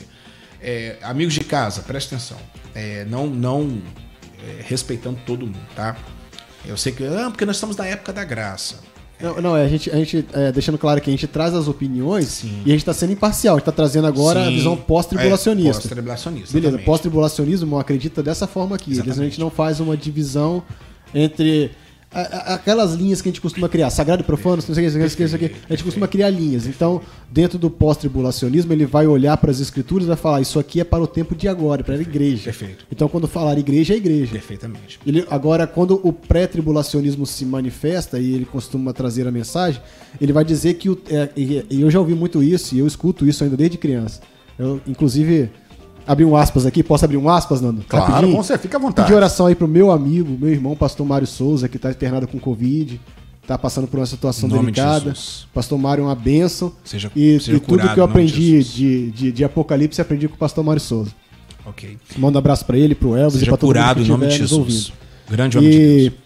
e, e na, na vertente do pré-tribulacionismo, a gente acredita que essa diferença entre igreja e, e Israel se faz necessário, porque até porque a gente crê, e, e eles defendem isso veementemente, que ah, o tempo do- da grande tribulação será para o tempo de conversão do povo de Israel. É. Você já deve ter ouvido isso Claro, alguma vez. meu claro, pastor. com certeza. Será o tempo de conversão do Com povo certeza. de Israel. Aí vem aquela história. Quem são esses de vestes brancas que vão entrando ah, nas bodas do cordeiro? Lá vem entrando alguns. Aí o pessoal fala: não, esse daí são do povo de Israel lá que estão passando pela grande tribulação e se converteram.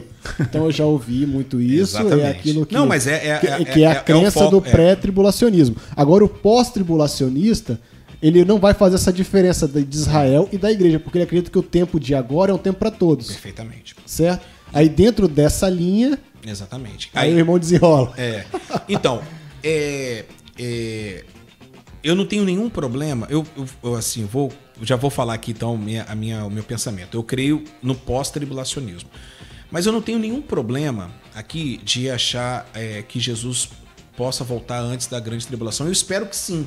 Na verdade, a minha filosofia de vida, o meu pensamento é o seguinte: não importa que seja antes ou depois, o importante é como você vai estar quando ele voltar. Então, foi o que a Viviane falou. Ela colocou dessa forma aqui. Então, Deve ser a ovelha do pastor. É né? minha Aprendeu ovelha, que eu falo lá. Aprendeu Não se tá? preocupa com, não se preocupa com antes ou depois. Se preocupa Ela colocou assim, bem. ó, sendo antes ou depois, só sei que vai acontecer, eu tenho que estar preparado. É isso aí. Exatamente. É, não importa quando, se vai ser antes ou depois, você tem que estar preparado.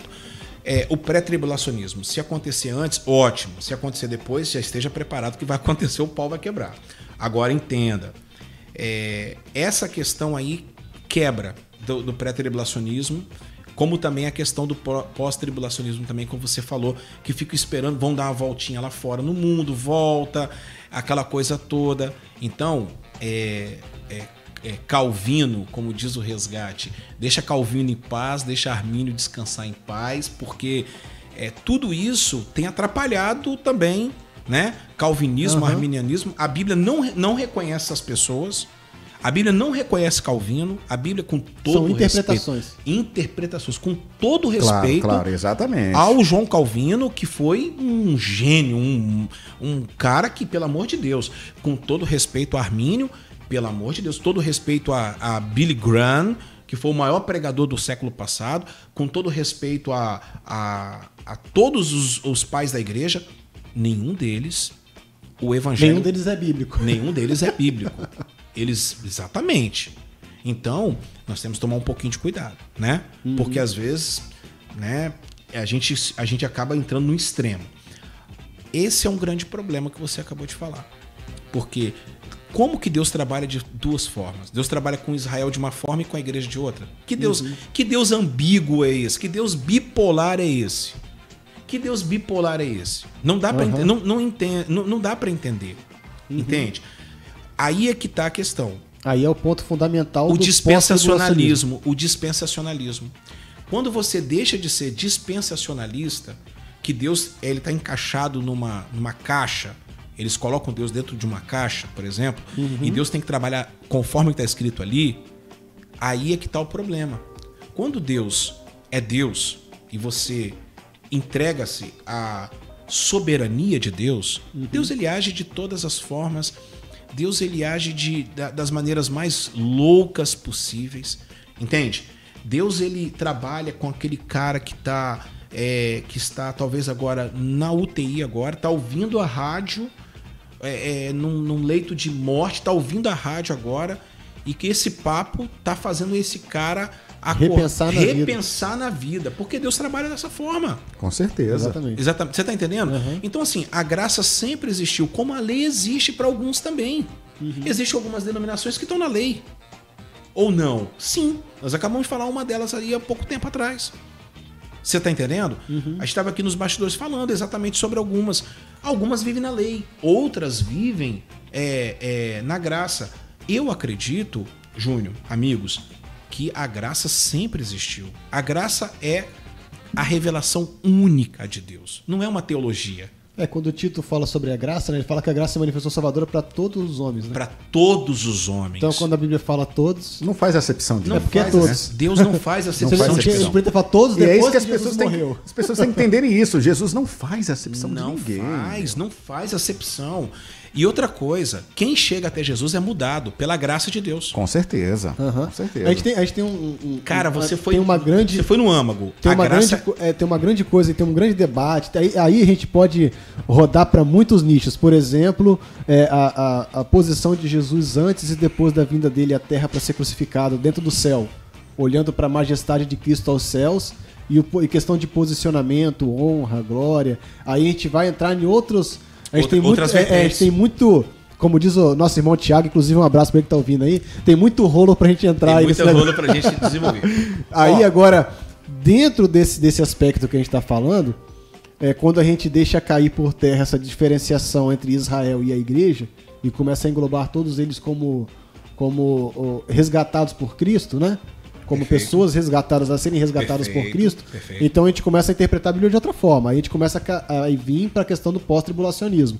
Então uma chave, talvez pro, pro irmão que está ouvindo a gente agora, uma chave dele, dele enxergar a Bíblia de uma forma ou de outra esteja justamente nessa questão aí.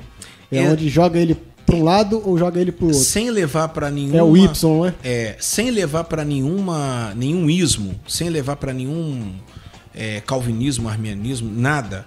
Se ele começar a ler a Bíblia é, com essa chave, olhando que Cristo, que Deus, ele não faz acepção de pessoas, Aham. não faz acepção de pessoas. Da mesma maneira que Israel é salvo pela graça, a igreja é salvo pela graça, porque não existe outra forma de, de ser salvo. Não existe, né? Não tem outra forma. E A, a grande questão toda é exato- é o que você acabou de falar agora. Quando eu cheguei a essa conclusão, é que eu tenho que mudar. Porque aí eu começo a entender que, opa, alguma coisa, tá, alguma coisa não tá batendo no que, no que eu acabei de chegar ne- ne- nessa conclusão, entende? Você começa então a entender a graça não como uma teologia qualquer, mas você entende a graça como é a O revelação cerne de toda a Bíblia. toda a Bíblia. A graça é a, é a cerne de toda a Bíblia.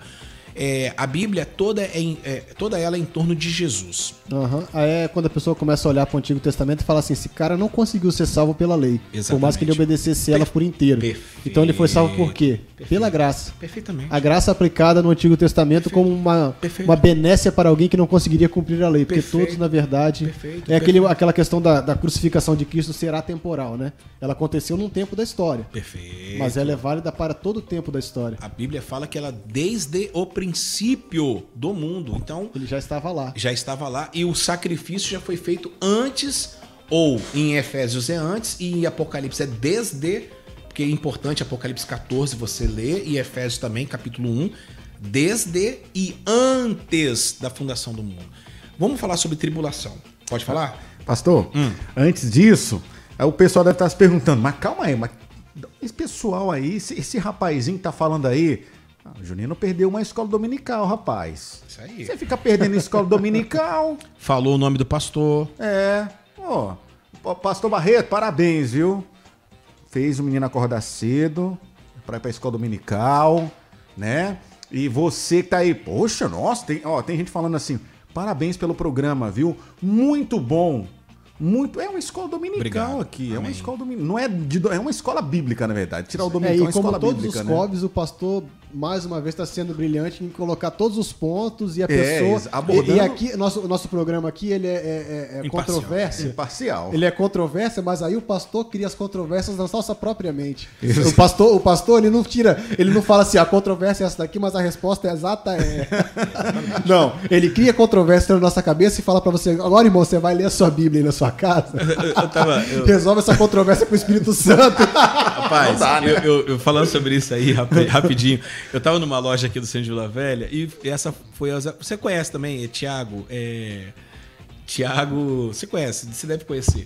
E um beijão pra ele. E a gente tava conversando exatamente sobre isso, é, pré e pós. Aí ele começou a conversar, começou a argumentar comigo e tinha o, o vendedor da loja do lado.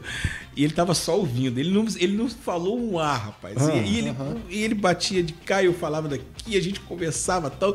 E a conversa bacana, desenvolvendo. Ficamos lá umas duas, três horas na loja. hein?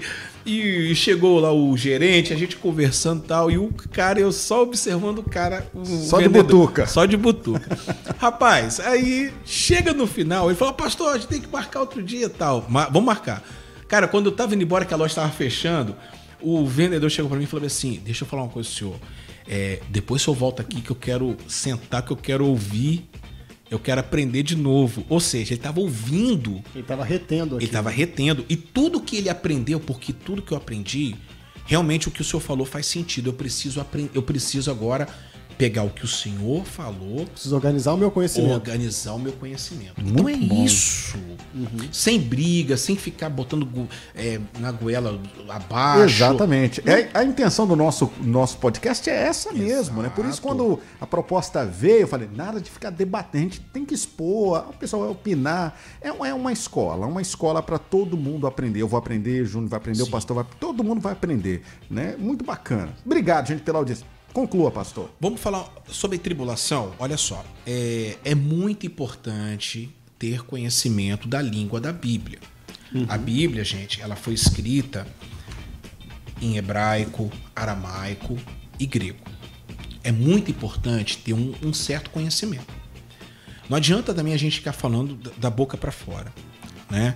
É, isso eu devo muito a duas pessoas, Reverendo Hernandes Lopes, que você sabe já esteve lá Uhum. com a gente. Excepcional. Excepcional, entendeu? E também é, o pastor o pastor Álvaro da igreja da igreja Assembleia de Deus da, da Semades, grande amigo, que me ensinou muito lá também no, no, no bacharel, né, na Fatos, sobre a questão da língua grega. É importante a gente entender. Claro, outros pastores também contribuem para o meu crescimento teológico.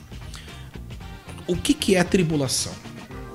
O que, o que, que vai gerar a tribulação? Aí nós temos que entender isso aí.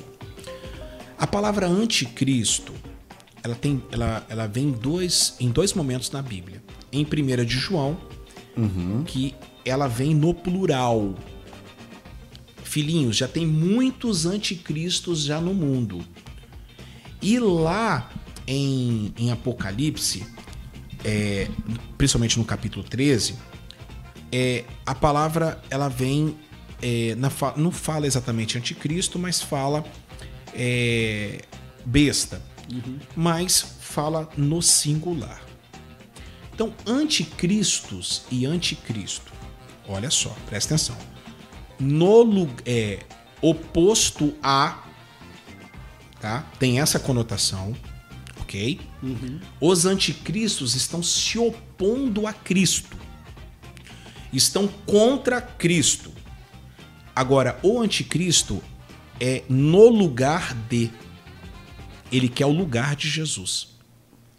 Entendi. Entendeu? Entendemos. Ele vai querer o lugar de Cristo, aonde Cristo é tirado de cena, aonde ele quer ser Cristo, então vai gerar um conflito. E esse conflito vai ter de propósito. É, é para Israel.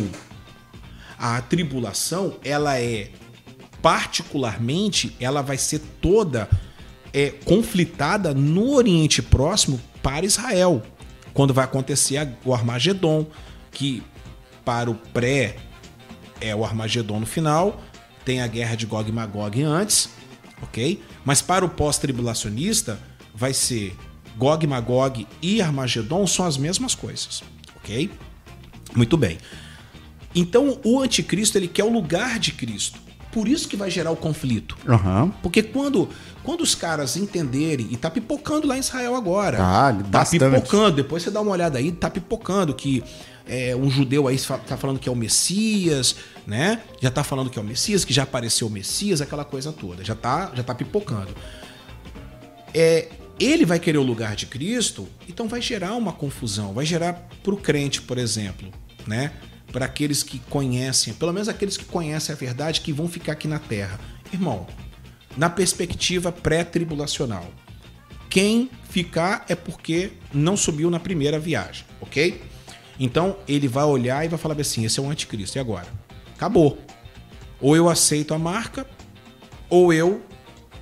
Ou eu morro. Vou renunciar. Vou renunciar. Então, para ficar bem claro, na perspectiva de Paulo, na orientação dele a Tessalonicenses, Tessalonicenses. a- na orientação dele a Tessalonicenses, quando ele fala de anticristos, ele tá falando. Não, de anticristo. Anticristos. Ele fala o anticristo. O anticristo. O homem da iniquidade, exatamente. Aí quando ele, ele fala fala do um. homem de- da iniquidade, então ele Isso. tá falando do anticristo Que do- vai- que que vai, vai- se manifestar. Isso. Aí quando vai falar do anticristos, os anticristos, Perfeito. são pessoas, por exemplo, um governador iníquo, alguém que... Posso dar alguns que, nomes? Que, que- alguém que se levante, por exemplo, Nero, igual você falou uma vez aqui. Era um anticristo era um na anticristo época. da Era época. da época. Era o Hitler, que se né, manifesta? Hitler. O anticristo da época. O Porque, anticristo da sua época. porque você Mas sabe que não que ele fosse o anticristo que a Bíblia revela como do fim dos tempos. Não, não. Eu creio que Hitler, por exemplo, era um anticristo para aquela época. Para aquela época. Porque se caso Jesus voltasse naquela época, ele já teria uma pessoa levantada. É, porque aí a gente vai dar, dar um nó na cabeça dos irmãos, mas vamos lá, deixa os irmãos entrar com a gente no, no mistério aqui. É. É. o diabo ele não sabe o dia da volta de Cristo. Ele não sabe então ele dia da tem volta de que, Cristo. Então ele tem que ter sempre um anticristo Sempre- preparado. É evidente, é uma ele coisa tem que ter clara. alguém preparado sempre para poder assumir a função. Exatamente. Então a função de anticristo ela se manifesta na história várias vezes. Toda porque, pessoa que se na levanta verdade o contra- diabo, o diabo ele tá sempre se preparando, se antevendo que Jesus Cristo vai voltar. Então ele não sabe a hora. Ele tá, ele tá, ele tá igual a gente. Ele também não sabe se é pré ou se é pós-tribulacionista. Exatamente. Agora- Então, ele, tá, Exatamente. ele tá pensando aqui. Então vou me preparar. Exatamente. Vou preparar aqui porque se acontecer eu entro. Exatamente. Se derem a brecha eu entro. Então, Exatamente. não, agora, agora aí na mente dos irmãos pode pensar assim, ah, mas a, a Bíblia profetiza só sobre um anticristo, mas ela só profetiza sobre aquele anticristo Que vai, que vai se manifestar e que vai efetuar que vai sentar exatamente. aquela, É isso aí. aque- aquela profecia ali é mais específica para o fim dos tempos. Agora, que dia vai acontecer isso? Ninguém sabe. Ninguém Agora, sabe. diferentemente, pastor, de Hitler, de Nero e de tantos outros, né, que foram tiranos, esse anticristo que vai se manifestar querendo o lugar de Cristo, Será? será? Claro. Esse cara não pode ser como foi Nero, como foi Hitler. Ele- vai ser um cara carismático, um cara que vai envolver as pessoas com a sua conversa, com o seu diálogo. Lembrando que Hitler foi carismático. Foi carismático? Foi carismático. Apesar de toda da Alemanha, ele Ah, era é, melhor, é, melhor apesar, apesar de toda, É, toda a atrocidade. Foi o né? homem, em 1939, ele foi o homem da. Se eu não me engano, em 39, ele foi o homem da revista Time.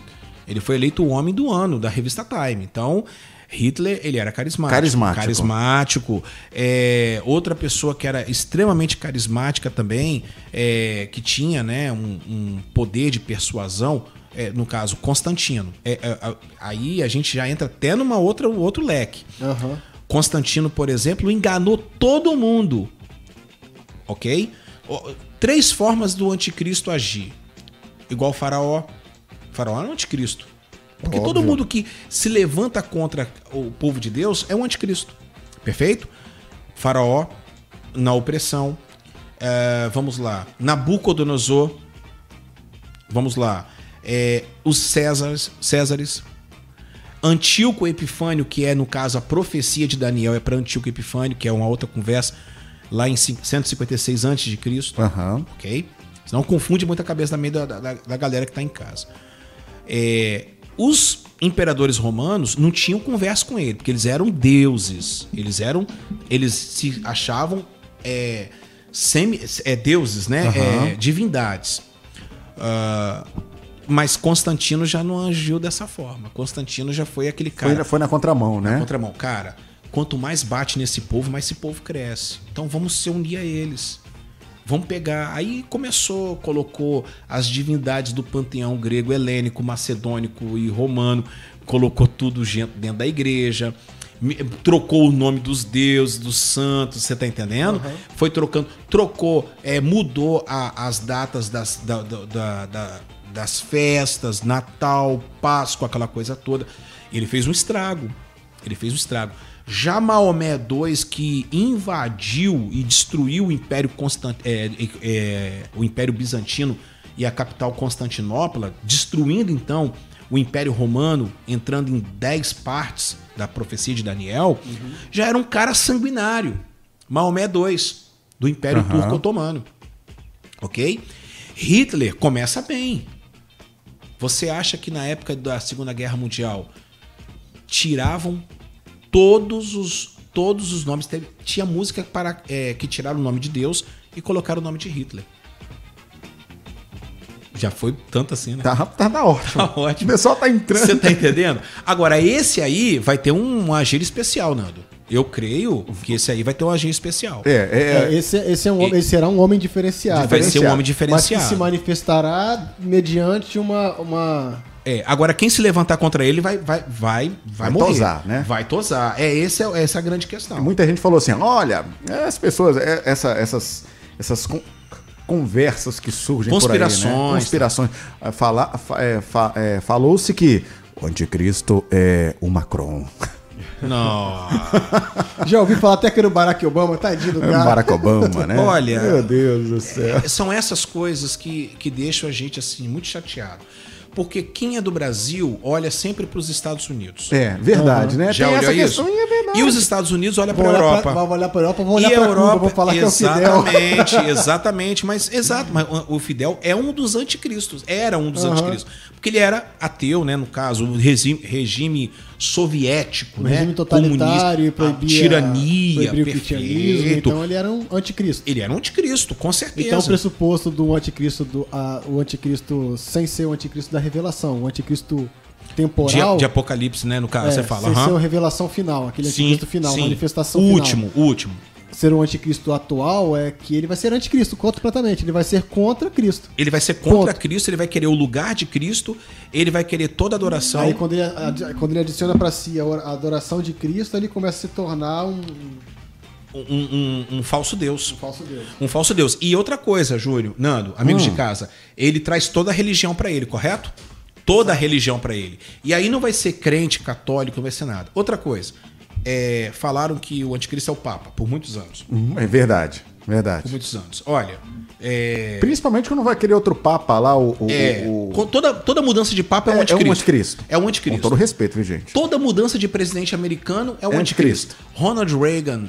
é, eu, eu já ouvi falar que o Ronald Reagan era o, anticristo porque os seis. Os três nomes dele davam 666, 666. Olha que bobagem.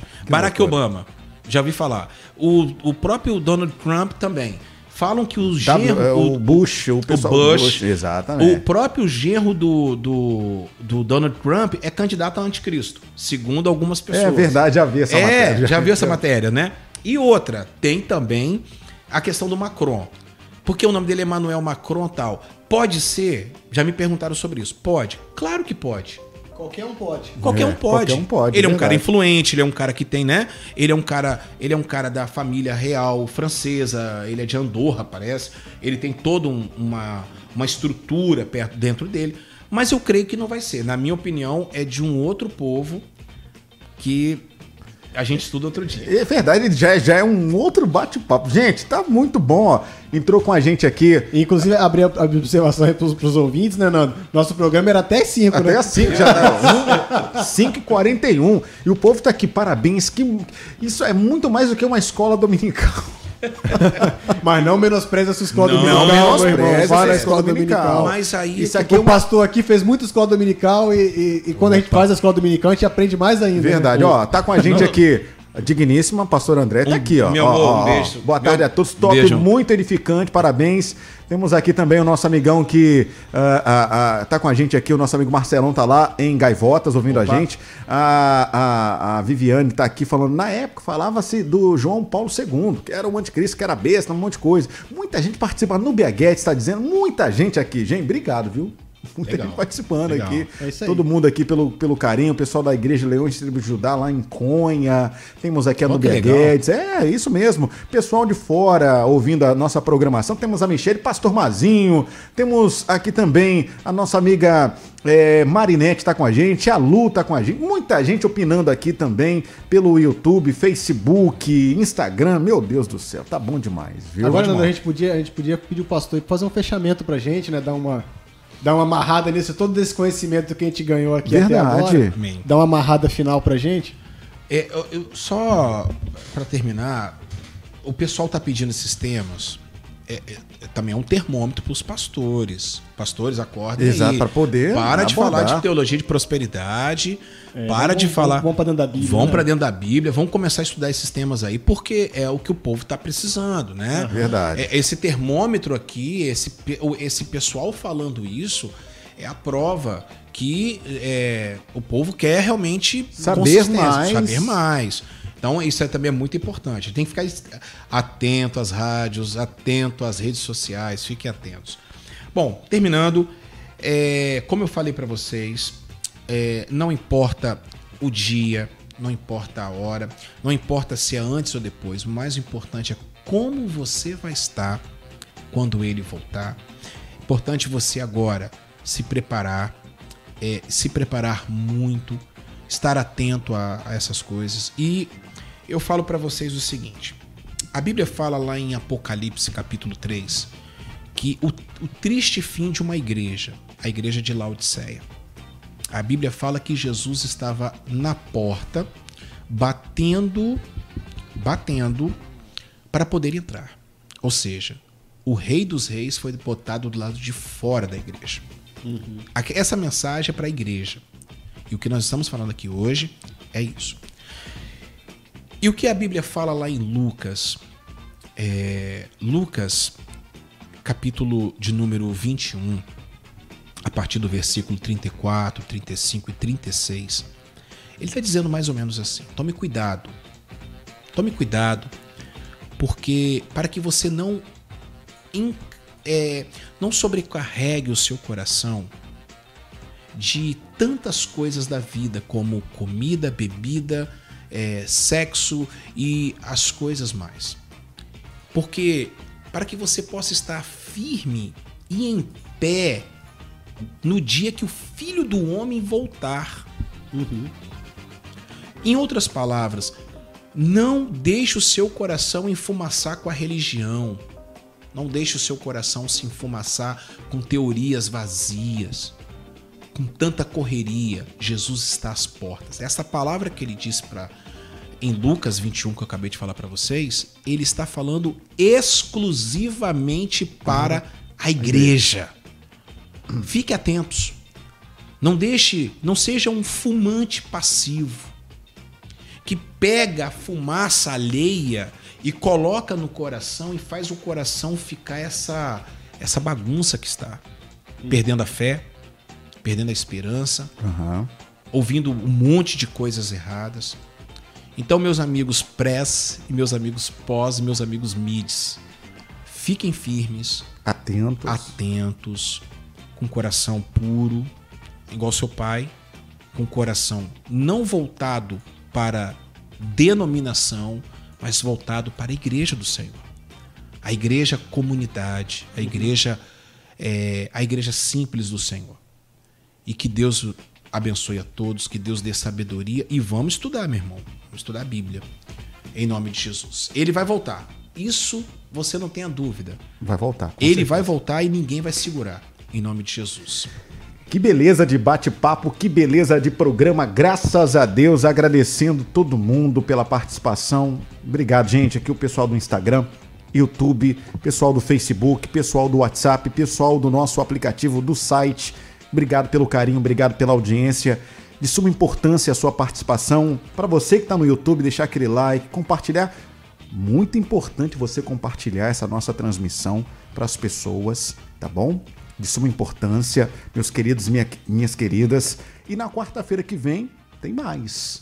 Às quatro da tarde, que pode ir até às 5, até às 5 e meia, às 5 e 40, até. E vai ser aquele tema, Nando? Qual Aquele, tema? aquele tema que você me falou da, da agulhada? Da? Sim. Da... É, Sim, boa. marca da besta, é, é. Marca, Vai, vai ser isso daí, né? Vai ser. marca da Esse- já- esse já- é bom, esse é um A spoiler. vacina, é. Um spoiler. É, um um spoiler. spoiler. E aí? Sobre a marca da besta. Vai poupar. Vai poupar. Muita gente achando que a vacina é a marca da besta. né? Vai poupar. Jesus!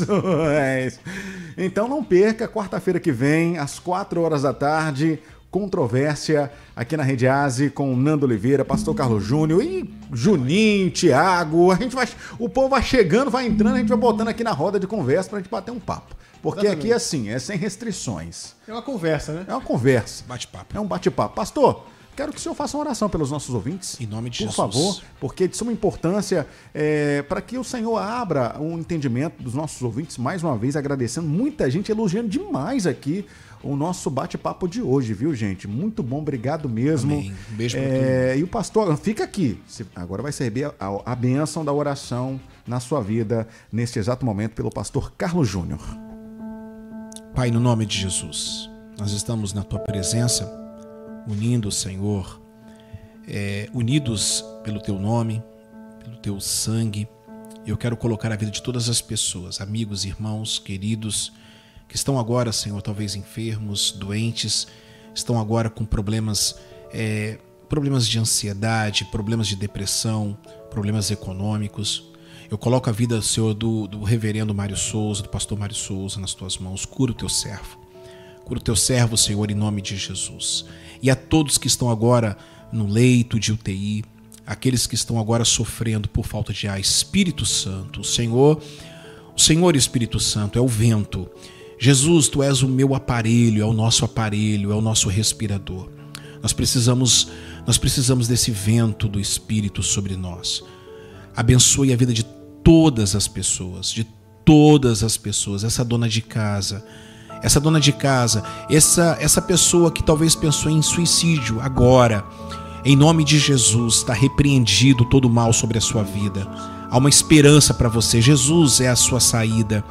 Em nome de Jesus, que pare agora o espírito da morte. Deus toca em cada vida, cada família, Senhor.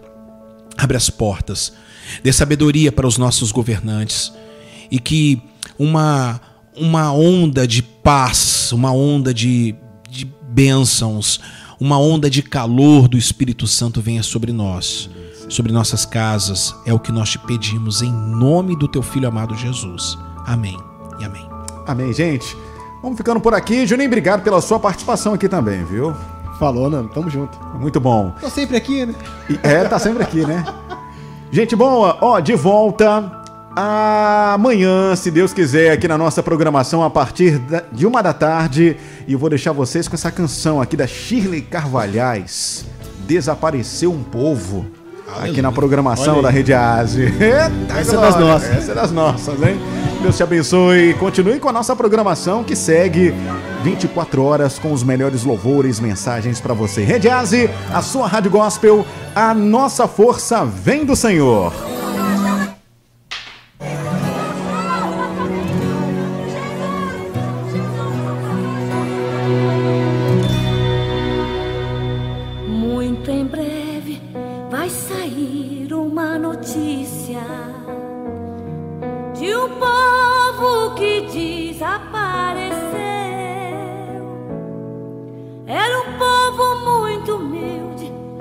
aqui muito sofreu.